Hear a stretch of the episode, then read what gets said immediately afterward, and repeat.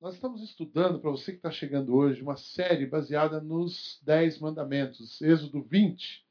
O nosso tema é Em Busca de Direção. Pegamos os Dez Mandamentos e respostas para o nosso mundo de hoje, para as questões de hoje, olhando o Antigo Testamento. Então você recebeu o seu esboço, todo mundo tem um esboço, pegaram na entrada, e eu queria começar lendo com vocês uh, essa interpretação. O pastor Macorde reescreveu aqui, é os Dez Mandamentos segundo o pastor Macorde. Ele reescreveu os Dez Mandamentos, não mudou o conteúdo, mas ajuda a gente a entender por que, que a, a lei, se a gente vive na graça. Ah, na verdade, a única regra que existe no Evangelho é amar. A gente precisa amar. O amor de Jesus precisa dominar as relações, as famílias, os ambientes. E quando isso não acontece, a gente tem problema. E quando que a gente mede? Qual é a, maneira de medir se o amor está fluindo ou não. Os dez mandamentos é uma maneira de medir se o povo estava amando ou não. Olha, vocês que estão aí no Egito, um parâmetro para ver se vocês amam ou não é se você não matar, se o amor não pode parar. Então a gente é feliz quando o amor não para. Um casamento dá certo quando o amor não para. Você pode ir no retiro, mas o retiro vai ajudar você a que não o seu amor não pare. Porque se o amor parar, o seu casamento vai por água abaixo. Se essa igreja, o amor parar, não tem estratégia que faz a igreja funcionar. O amor para. Não tem estratégia que faz um líder dar certo. Um líder dá certo quando ele ama e o amor não para na vida dele. É assim que funciona. Então o negócio da gente é amar.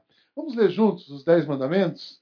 Aí na, na, no seu impresso, Êxodo 20, de 1 a 17. O amor para quando não começamos o nosso amor com Deus verdadeiro. O amor. Vou parar de novo assim. Vocês estão uh, lendo com medo? Pode soltar a voz, gente. É, a, a, quem toca piano, piano tem abafador, né? Que você pisa assim para esconder. Então não, tira o pé do abafador e vamos ler com vontade. Vamos começar de novo. O amor para quando não começamos com amor. O amor para quando fazemos ídolos para nós. O amor para quando não santificamos o nome do Senhor. O amor para quando não sabemos parar e descansar o amor para quando não honramos os nossos pais. O amor para quando matamos. O amor para quando cometemos adultério. O amor para quando roubamos. O amor para quando mentimos. E o amor para quando cobiçamos. Eu quero falar nessa manhã sobre cobiça. Cobiça. Ontem, conversando, a gente viajou junto, pastor Carlos Sapâmana, Kátia e eu, e e o pastor Carlos me chamou a atenção para uma coisa que eu não tinha percebido. Por que, que a cobiça está em último? Porque a cobiça é devastadora. Quando o cara chega na cobiça, ele já passou pelas outras. É tão. A, o problema da cobiça é tão sério na vida de uma pessoa, na vida de um povo, porque a pessoa, quando ela é, tem a cobiça dominando as atitudes dela, ela mata, ela desrespeita o pai, ela faz ídolo, ela vende a mãe, ela faz qualquer negócio para chegar onde ela precisa chegar. Então a cobiça é um problema sério. Quero falar com vocês sobre a cobiça, mas eu peço para você ler também Mateus, abra sua Bíblia ou ligue o seu iPhone, uh, faça o seu meio necessário. Nós vamos ler Mateus capítulo 4, de 1 a 11. Vou, vocês vão entender o paralelo que eu vou fazer uh, com a questão da cobiça e a tentação de Jesus. Nós vamos uh, entender a cobiça e aprender a reagir e fugir da cobiça. Como é que a gente não entra nessa de cobiça? A tentação de Jesus, o Evangelho segundo Mateus, capítulo 4, versos 1 a 11. Diz assim: Então Jesus foi levado pelo Espírito ao deserto para ser tentado pelo diabo. Depois de jejuar 40 dias e 40 noites, teve fome e o tentador aproximou-se dele e disse: Se és o filho de Deus, manda que estas pedras se transformem em pães. E Jesus respondeu: Está escrito: Nem só de pão viverá o homem, mas de toda a palavra que procede da boca de Deus. Então o diabo levou a cidade santa e colocou na parte mais alta do templo e lhe disse: Se és o filho de Deus, Joga-te daqui para baixo, pois está escrito: Ele dará ordens aos seus anjos a seu respeito, e com as mãos eles o segurarão, para que você não tropece em alguma pedra. Jesus lhe respondeu: Também está escrito: Não põe à prova o Senhor, o seu Deus. E depois, o diabo levou um monte muito alto e mostrou todos os reinos do mundo e o seu esplendor, e disse: Tudo isto te darei, se te prostrares e me adorares. E Jesus lhe disse: Retire-se, Satanás, pois está escrito: Adore o Senhor, o seu Deus, e só a ele preste culto. Então o diabo o deixou, os anjos vieram e o serviram.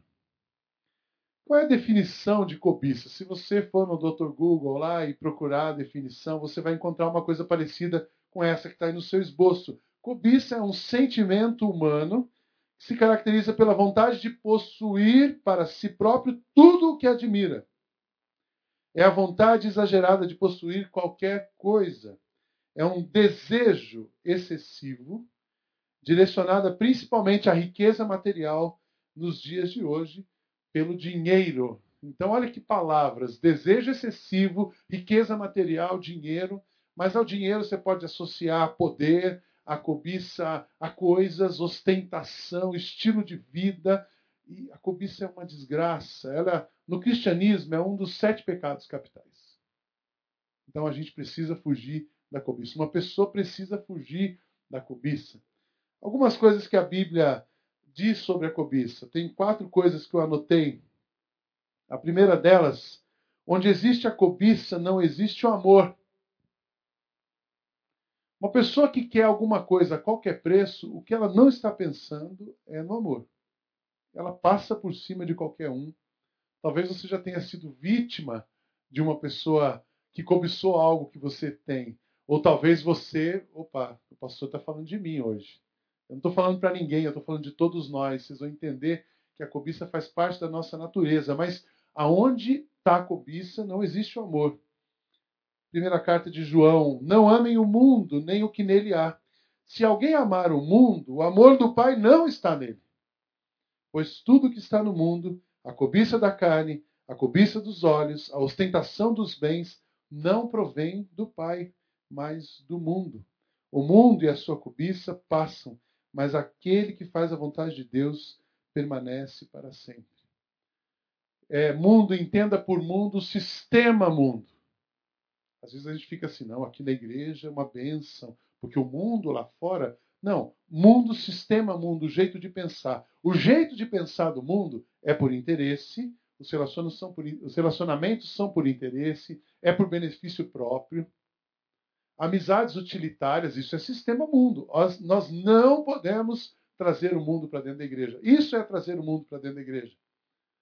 Às vezes a gente se engana, pensa, puxa, mas fazer um evento corporativo na igreja é trazer o mundo para dentro da igreja. Essa igreja está mundana. Não. Trazer o mundo para dentro da igreja é trazer a mente mundana para os nossos relacionamentos. E a cobiça é fruto da mente mundana. E Deus não está nesse negócio. Com certeza eu afirmo para vocês. É impossível encontrar Deus numa situação onde a cobiça está orientando as decisões e os passos. Segunda coisa que a Bíblia diz sobre cobiça: a cobiça é fruto da natureza pecaminosa do homem e compromete a sua vida. Você pode completar aí. Cobiça é fruto da natureza. Obrigado, Andréia, pela aguinha. Que joia. O gordinho precisa de água. Quem fala precisa de mais água ainda. A cobiça é fruto da natureza pecaminosa do homem e compromete a sua vida. O texto aqui está errado. Eu queria que você olhasse no ponto 4. O texto para cá é o texto que está ali no ponto 4. Marcos 7, 21 a 23. Pois do interior do homem, do coração dos homens, vêm os maus pensamentos, as imoralidades sexuais, os roubos, os homicídios, os adultérios, as cobiças, as maldades, o engano a devassidão, a inveja, a calúnia, a arrogância e a insensatez. Todos esses males vêm de dentro do homem e o tornam impuro. É muito interessante pensar que qualquer um de nós, a começar em mim, a nossa natureza vai, vai impulsionar a gente para uma decisão baseada na cobiça. A nossa carne vai levar a gente para relacionamentos utilitários.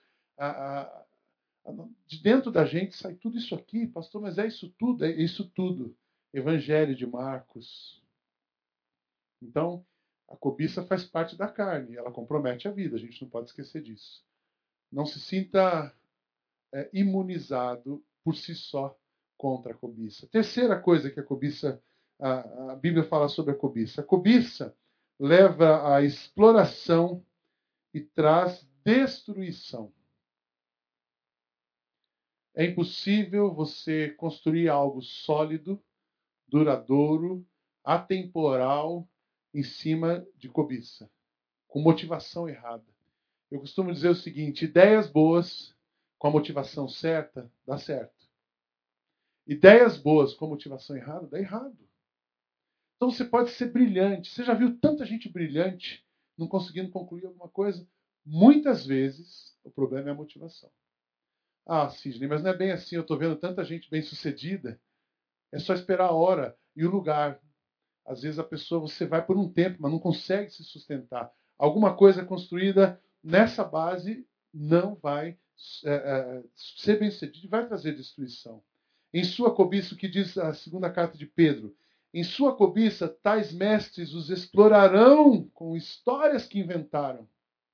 Eu, quando li esse texto essa semana, eu lembrei de igrejas, infelizmente, de igrejas evangélicas, que a gente olha na mídia e as pessoas explorando umas às outras, enganando, porque eu preciso de mais poder. Quem é o bispo mais famoso? Depois o cara não é mais bispo, ele é apóstolo, ele é pastor. Primeiro ele começa como evangelista. Depois ele é pastor. Depois ele é bispo, que ele cuida de pastores. Depois ele é apóstolo. Aí o cara vira patriarca. Abraão, Isaac, Jacó e o Zé.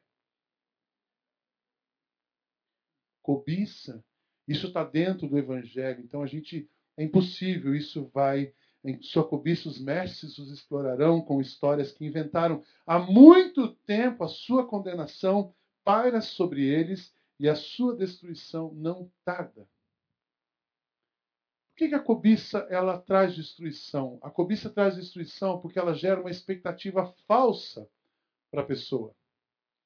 E expectativa não atendida traz uma frustração muito grande. E uma pessoa frustrada, ela se deprime e aí ela vai na descendente. E aí chega uma hora que ela não quer saber de mais nada. Quantos, ah, quantas pessoas foram feridas pela religiosidade, feridas pela igreja? A gente tem um grupo nos celebrando, começando essa terça-feira, próxima. Feridos pela religiosidade. Se você é um ferido pela religião, venha terça-feira nos celebrando. Você vai começar esse grupo na próxima terça. Um dos oito grupos, nove grupos que nós temos, certo, George? Por que, que muitas pessoas foram feridas pela igreja? Porque elas, o ser humano tem dentro dele uma necessidade de encontrar Deus. Nós precisamos de Deus. Nós somos dependentes de Deus. Nós somos criados à imagem e semelhança de Deus. Então, o pecado separou a gente de Deus e gera um, um, um buraco na nossa vida. Então, o ser humano precisa de Deus. E ele procura Deus. E às vezes ele chega numa comunidade, ou numa igreja, ou um lugar, e as pessoas venderam para ele o seguinte: olha, Fulano ele tem uma unção especial. E se você ouvir esse cara, nossa, e aí você começa a seguir o pastor, o bispo, apóstolo. Aí você vê a trajetória do bispo apóstolo, que virou Zé depois. E o cara esqueceu que ele era Zé. E aí você seguiu aquele cara, você fez tudo que ele mandou, e de repente, da noite para o dia, você descobre que o cara é um ladrão. Ou que pelo menos ele não era ladrão, mas ele adulterou, ele matou, roubou, ele foi para a lista ali dos. E aí você fala assim, e agora? Aí você vem uma frustração e aí a pessoa se machuca. Por que não? Expectativa falsa, frustração, cobiça gera isso. Ela vem de um sonho incapaz de realizar, porque nenhum homem, nenhuma igreja, nenhum homem, independente do título que ele tenha, ele é capaz de preencher o coração de outra pessoa. A única pessoa que preenche o coração do ser humano é Jesus. Amém? Então, cobiça gera destruição. Uma outra coisa interessante. Ponto 4. Os frutos conseguidos através da cobiça não trazem conforto e bênção. Aí o texto é o texto de Jó 20, 20. Certo é que a sua cobiça não lhe trará descanso, não adianta. Aquela, aquele ofurô comprado com dinheiro de cobiça, ele não vai servir para você. Você vai ter um negócio e não vai usar. Você vai ter um negócio e não vai conseguir relaxar. Certo é que a sua cobiça não lhe trará descanso e o seu tesouro não o salvará. Eu lembrei de algumas situações, e uma das coisas que eu lembrei era: meu pai tem as frases dele, frase da roça, e ele falou o seguinte: a vida inteira eu, eu ouvi isso do meu pai. Enquanto eu trabalhei com ele, eu via toda semana. Dinheiro mal ganho não serve para os seus filhos, nem para você, nem, pode servir para você, mas não vai servir para os seus filhos. Então não faça negócio errado, porque dinheiro mal ganho não vai servir para os seus filhos. Tesouros frutos de cobiça não te trazem descanso e não abençoam a sua vida. Puxa, e a gente. Eu assim, o cara lá da roça, segunda série primário, meu pai sabia escrever o nome dele e fazer conta. E ele diz isso pra gente. Não faça negócio errado, porque se você dinheiro ganhar, ganhar mar ganhado, você vai se dar mal. Seus filhos não vão aproveitar.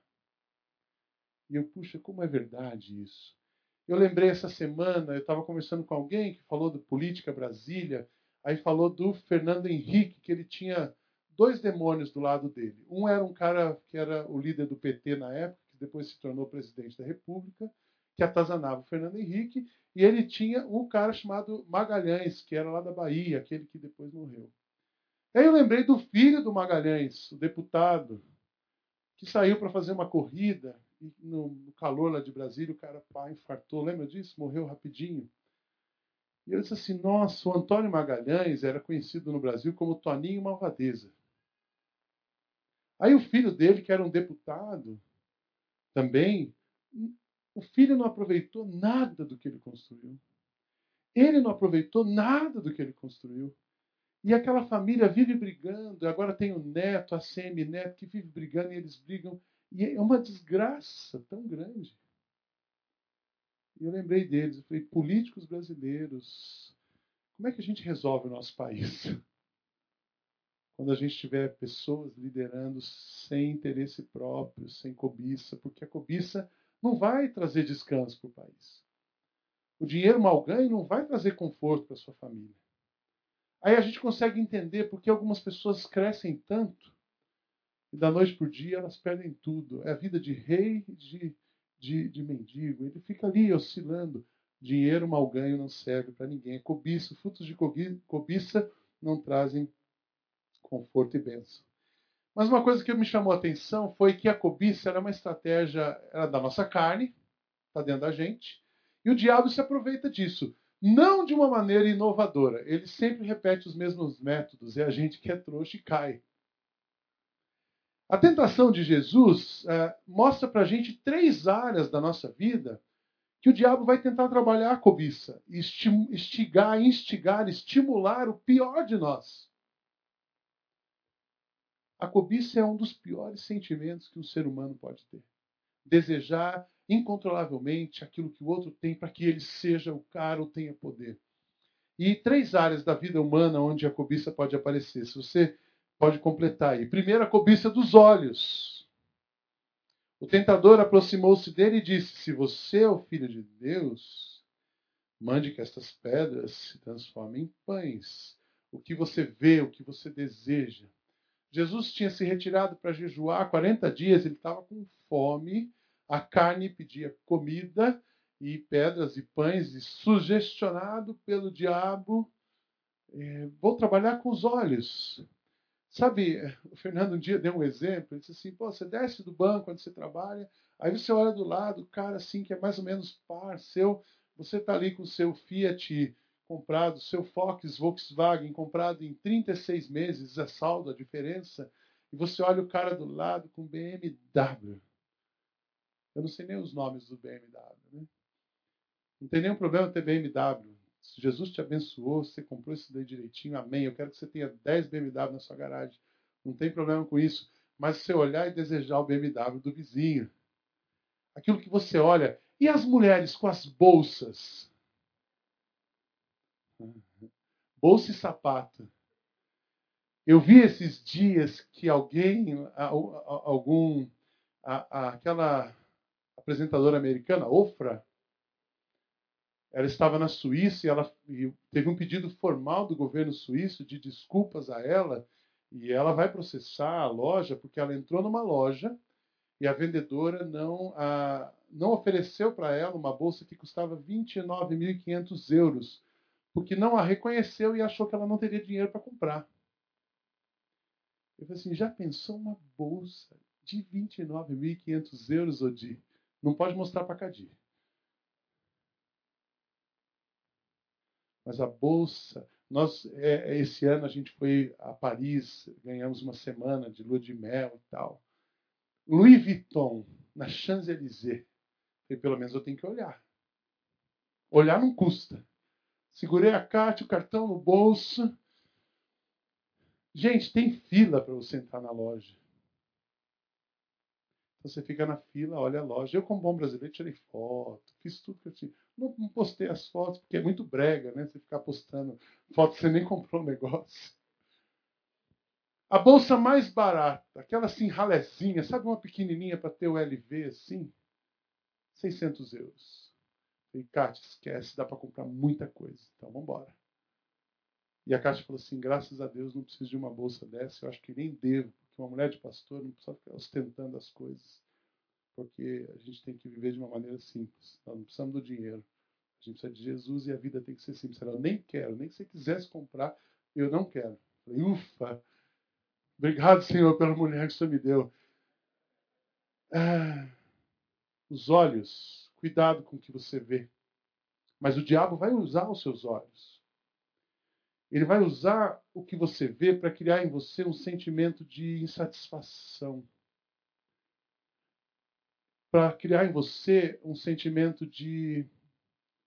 Eu não sou inapto para eu não sou inábil, eu estou inab... não habilitado para algumas coisas. E a gente não precisa disso. Uma outra estratégia do diabo, a cobiça da carne. Ele já sabe. Pode completar aí. Cobiça da carne. Se você é o filho de Deus, jogue-se daqui para baixo.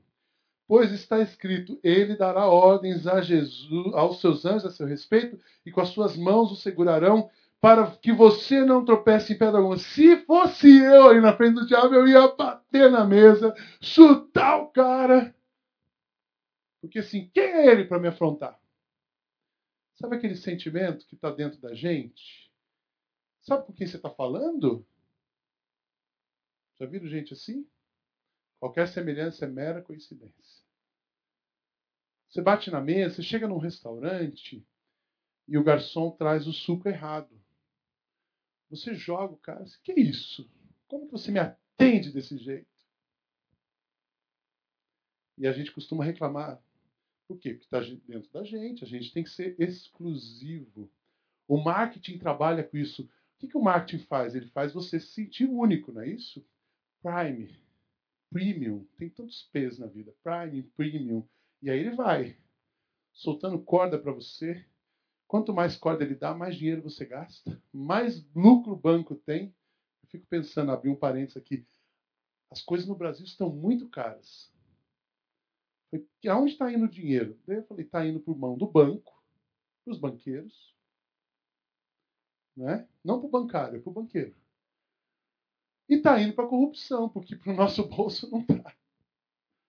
Cadê o dinheiro do Brasil? O diabo trabalha com aquilo que já está dentro da gente. Ele faz a gente querer algumas coisas. O que está dentro da gente, às vezes, é, a Bíblia diz que é o pior, os piores sentimentos. Então ele vai trabalhando conosco vai colocando a gente naquela história. Jesus era o cara e ele não reagiu. O diabo falou assim: bom, eu vou mexer com o brilho dele. E aí ele vai reagir. Ele não caiu. Ele não entrou naquela. Ele não foi pelo caminho. A terceira área que a cobiça trabalha na nossa vida. A cobiça da vida. A ostentação dos bens. E lhe disse: Tudo isto te darei se você se prostrar e me adorar. Irmãos, prestem bem atenção, amigos e irmãos. Não existe limite para a cobiça quando você entra numa dessa, não tem o que vai saciar você. Você se lembra daquele filme O Advogado do Diabo? era um casal bonitinho, puro, do interior, bem formado, bem preparado. E aí o cara começa a oportunidade, oportunidade, oportunidade, e a cobiça entrou no coração dele. E ele, a mulher já não valia mais nada. E você pega a lista dos dez mandamentos, ele foi transgredindo. Ele, ele aceita a proposta ilícita, a mulher não vale nada, a casa é só um lugar e ele precisa de mais e é insaciável. Quanto mais você tem, mais você quer. Eu me lembro de um curso de marketing que eu fiz e ele dizia o seguinte: você precisa dar para a pessoa provar.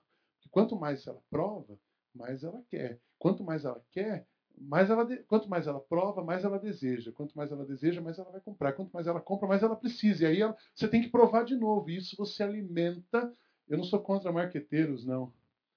E a gente gosta de, de marketing, comunicação, para comunicar. Mas isso mal trabalhado, você cria um desejo e joga a pessoa naquilo. Isso é ostentação de bens, isso é a cobiça da vida. Nós não precisamos disso para ser feliz. E o diabo foi nesses caminhos com Jesus: os olhos, a carne e a vida. Pessoal de marketing, né? Todo respeito a vocês, orar por vocês, irmãos. Como é que a gente resiste a esse negócio que já está dentro da gente? É tão sério. Eu três lições baseadas na resposta de Jesus para a gente vencer. Para você vencer a cobiça na sua vida, primeira coisa, tenha uma vida simples como Jesus. Tenha uma vida simples como Jesus. Jesus responde para o diabo: Está escrito: nem só de pão viverá o homem mas de toda a palavra que procede da boca de Deus. Ah, transforma pão em pedra. Amigo, não estou preocupado com pão. Eu não preciso de pão. Eu preciso de Deus e Ele vai me sustentar. Aquela sua dica foi essencial. Deus é suficiente. É assim que Jesus responde o diabo. Uma vida simples. O que, que significa uma vida simples? Às vezes a gente confunde simplicidade com ser piegas. Ah, eu ando mal arrumado. Eu não, não, ah, não corto porque agora decidi ter uma vida simples. A minha casa não é decorada e nem tem perfuminho porque eu quero uma vida simples. Vida simples é você dar o melhor com aquilo que você tem. Isso é uma vida simples. É você dar para alguém o melhor que você tem. Isso é ser simples. Ser simples é você ser, a minha avó usava uma palavra, prestimoso ser prestimoso, sabe? Ah, ah, ah, eu, minha família é de roça, Serra da Bocaina, mas a minha avó, meu avô Vitor, do lado da minha mãe, eles eram sitiantes, São Bento do Sapucaí. Mas a casa da minha avó, todo lugar onde você entrava, tinha uma toalhinha de crochê em cima das coisas. As panelas que ficavam penduradas em cima da pia, assim, eram todas muito bem areadas e sempre tinha um vaso de flor natural em algum lugar. Aí quem vai na minha casa entende isso. Por que tem flor natural na minha casa? Por que tem flor natural na igreja? Vida simples, dar o melhor que você tem, ser cuidadoso, ficar contente, se alimentar bem com aquilo que você pode, não ficar olhando a grama do vizinho. Isso é vida simples. Não valorizar o dinheiro como um bem. O dinheiro é um meio, ele não é o bem, ele não é o dinheiro não é onde você vai chegar, ele é só um processo. Ele é só uma ferramenta de Deus para você receber o que você precisa. Vida simples. Quando a gente opta pelo contrário, sabe o que acontece? Uma vida de ostentação, as pessoas passam a valer pouco. E as coisas começam a valer muito. A gente começa a amar as coisas e não amar as pessoas. Isso é ostentação. Então, vida simples decorado, arrumado, bonito, feliz, tranquilo. Jesus ele falou o seguinte: olha, não vem, não vem me tentar, não, porque eu não preciso de pão, eu não preciso de travesseiro, eu não tenho onde reclinar a cabeça. Eu preciso de Deus. Deus é suficiente para mim. É assim que a gente vence a cobiça. Quando o diabo começar a trabalhar com você e você olhar a bolsa da vizinha, você fala assim: eu não preciso. Deus é suficiente. Quando você cobiçar uma posição maior, tem gente que tem um negócio, mas ele nunca está satisfeito com o negócio dele, ele precisava ter um outro negócio. Deus é suficiente. Valorize o que você tem, valorize o trabalho que você tem, valorize a empresa que você tem, valorize a cama que você dorme, valorize o lençol que você se cobre. Mas eu queria tanto um egípcio de 12 mil fios. Você não precisa de um lençol. Não sei nem se existe egípcio de 12 mil fios. Mas quantos mais fios tiver, eu sei que mais gostoso é. Né? Você não precisa disso. O filho do homem não tinha onde reclinar a cabeça. Nós precisamos de uma vida simples. Ai, pastor, você fala que simples, mas você vai comer pizza no Maria João. É o melhor que a gente tem. E se eu não for, estou feliz também. Eu não preciso ir lá para ser feliz. Eu preciso. Eu já estou feliz. Amém? Estou feliz comendo mamão e banana. Essa semana eu fiquei doente. Estômago. Tem que comer só fruta, mamão, banana e legumes. Imagina sem pão, sem refrigerante, sem carne. Não preciso. Vida simples. Deus é suficiente. Segunda orientação para você vencer a cobiça na sua vida. Tome decisões segundo os princípios de Jesus.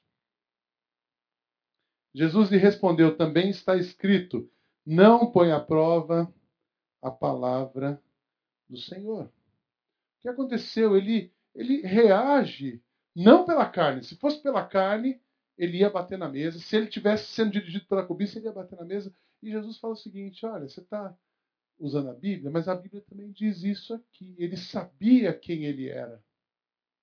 Ele sabia a causa pela qual ele estava ali. Ele sabia e tinha dentro dele, já estava dentro de Jesus, as palavras do Pai. Já estava dentro de Jesus ah, o princípio pelo qual qualquer ser humano deve reagir ao diabo e vencer o pior da gente. Então é o seguinte, não, eu vou, conheço a palavra e a minha decisão é por princípios. Nada pode corromper, nada me seduz, porque Deus é suficiente. É interessante que a gente é pressionado quando você muda para um lugar e muitos já passaram por isso. O Brasil hoje sofre muito disso, porque a nova classe média, cultura emergente e tal. E você começa a olhar o vizinho. O vizinho trocou de carro, você troca de carro. Aí o vizinho usa Tome, você também tem que usar Tome. Aí o vizinho comprou a bolsa Nelo Vuitton, é Gucci, você compra Gucci, Gucci também. E aí você, o cara subiu no cargo, o cartão dele, aí você vai pagar a conta no restaurante, você olha, o cara tem um Infinity o seu é vermelhinho de débito. Aí você começa a querer algumas coisas, e aí você cai naquela armadilha que eu já falei assim: você compra uma coisa com dinheiro que você não tem, você compra uma coisa que você não precisa, com dinheiro que você não tem, para mostrar para uma pessoa que você não conhece. Já viu isso? Comprar uma coisa que você não precisa, com dinheiro que você não tem, para mostrar para alguém. É, isso, isso é a cobiça. Então, não. Os princípios de Jesus. Eu, tô, eu sei quem eu sou. A palavra de Deus está na minha vida. Eu não preciso disso. Deus é suficiente. Eu vou tomar decisões assim. Meu negócio, oportunidades, eu vou tomar decisões pelos princípios de Jesus. Eu tenho certeza. Se você toma uma decisão baseado no princípio de Jesus, você não vai ser mal sucedido. Amém? Eu acredito nisso. Cada dia mais eu acredito nisso. Tome decisões segundo os princípios. O primeiro, tem uma vida simples como Deus. Deus é suficiente, eu não preciso de nada. Segundo, tome decisões segundo os princípios de Deus. Deus é suficiente, Ele já me deu as respostas. E terceiro, viva ligado em Jesus. Quem tem Jesus não tem falta de nada. Se eu tenho Jesus, eu estou satisfeito. E a cobiça, ela começa com a insatisfação. Tudo que eu recebi é pouco, então eu preciso de mais. Eu preciso de mais. Alguns pastores estão em, num buraco, ou estão, talvez não caíram no buraco, estão só cavando o buraco, porque eles. A, a, a, a gente tem conversado sobre isso. A gente não pode ser ingênuo de olhar uma igreja e dizer assim, aquilo é a minha igreja. Não, a gente olha, aprende, a Willow Creek, alguns, o Reinaldo, a Gris, a Janete estiveram lá agora. Maravilhoso, né? Você as igrejas americanas, maravilhosas. Mas acorda. A gente não precisa de um templo. De... Nós não temos realidade para isso. Nós não precisamos e nem podemos ter um templo. Essa igreja que nós visitamos agora, o terceiro templo deles, que eles têm três, o primeiro, que cabe 700, 800, o segundo, que cabe quase 2 mil, e esse terceiro, que na conta lá cabe 5 mil, né? Na conta do Carlos é menos. Mas é que o americano precisa de dois metros para ele sentar. Né? Ele, é, ele é folgado, ele é sossegado. Aquele tempo custou 20 milhões de dólares. Nós nunca vamos ter um templo de 20 milhões de dólares. Mas eu espero ter uma igreja com muita gente sendo abençoada por nós. Amém? Nós não precisamos de um templo de 20 milhões de dólares. Nós precisamos de Jesus. Se a gente está satisfeito, estou tão feliz. Alguém fala assim, puxa, o pastor agora. Não, estou feliz. Apesar desse carpete precisar ser trocado, porque eu não gosto de ver essas coisas desdobradas assim. Mas eu estou feliz que o nosso espaço ele é limpo, bonito, aconchegante. Não tem ostentação, mas é aconchegante. Amém? É isso que a gente precisa. Nós não, pastores, não precisam se deslumbrar em construir templos. Pastores precisam construir igrejas. Igrejas são pessoas. Alguns me perguntam: esse prédio é próprio ou alugado? Alugado. A segunda pergunta: quando que a gente vai comprar? Eu não sei, nós vamos construir uma igreja. Eu quero gastar minha vida construindo uma igreja. Igrejas são vocês. E depois, se vocês quiserem, a gente compra um prédio. É fácil. Prédio é fácil, a igreja é difícil. Então, valorizar as pessoas. Quem está satisfeito com Jesus não está preocupado com o prédio. Pastor que está satisfeito com Jesus, ele não precisa ir na Coreia para copiar a igreja coreana. Ele já sabe que a igreja de Jesus vai dar para ele. Empresário que está satisfeito em Jesus, ele já ele precisa pedir orientação e Deus vai abrir as portas. Eu ouvi um testemunho lindo de uma pessoa esses dias aqui, que sentiu-se incomodada com aquela pregação, jeitinho brasileiro e ético. Isso eu tinha quatro contratos para pegar naquela semana e decidi não aceitar os contratos. Que todos eles tinham uma taxa de 25%. E Deus me abençoou, me deu um contrato que é cinco vezes maior do que aqueles quatro juntos, sem pedágio para ninguém. Estou trabalhando, minha empresa está funcionando. Glória a Deus. Não pode contar isso publicamente porque vai acabar expondo outras instituições. Mas Deus está trabalhando. Quem tem Jesus não tem falta de nada. Então, para você vencer a cobiça, né, ele fala da adoração. Adore o Senhor, o seu Deus, e só ele preste culto. Adoração é um caminho para vencer a cobiça. Adoração é louvor a Deus. Adoração é gratidão. A gente agradece pouco e reclama demais. Você já pensou que você tem mais do que você precisa para viver? Você já pensou que você tem almoça várias vezes, você come várias vezes ao dia, você dorme bem, você tem trabalho. Puxa, eu estou sem trabalho, mas você está tá vivendo. E Deus está cuidando de nós. Então, a gente começar a agradecer, a orar, a louvar, a ter a devoção em Deus. A devoção a Deus é um caminho para vencer a cobiça. Que quando eu estou satisfeito em Jesus, eu não preciso de mais nada. Eu quero encerrar, ah, terminando com o texto de 2 Pedro capítulo 1, 2 a 8. Graça e paz lhes sejam multiplicadas pelo pleno conhecimento de Jesus, de Deus e de Jesus, o nosso Senhor. O seu divino poder nos deu todas as coisas de que necessitamos para a vida. Isso é fantástico.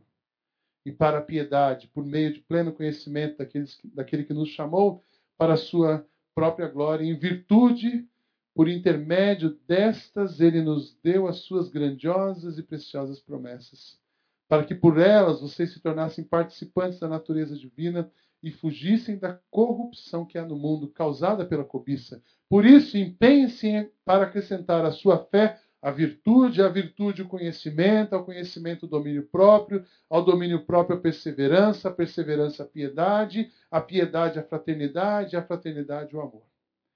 Porque se essas qualidades existirem, estiverem crescendo nas suas vidas, elas impedirão que vocês, no pleno conhecimento do nosso Senhor Jesus Cristo, sejam inoperantes e improdutivos. Quem tem Jesus não tem falta de nada. Ele deu tudo que a gente precisa, com todas as condições para a nossa vida. Amém?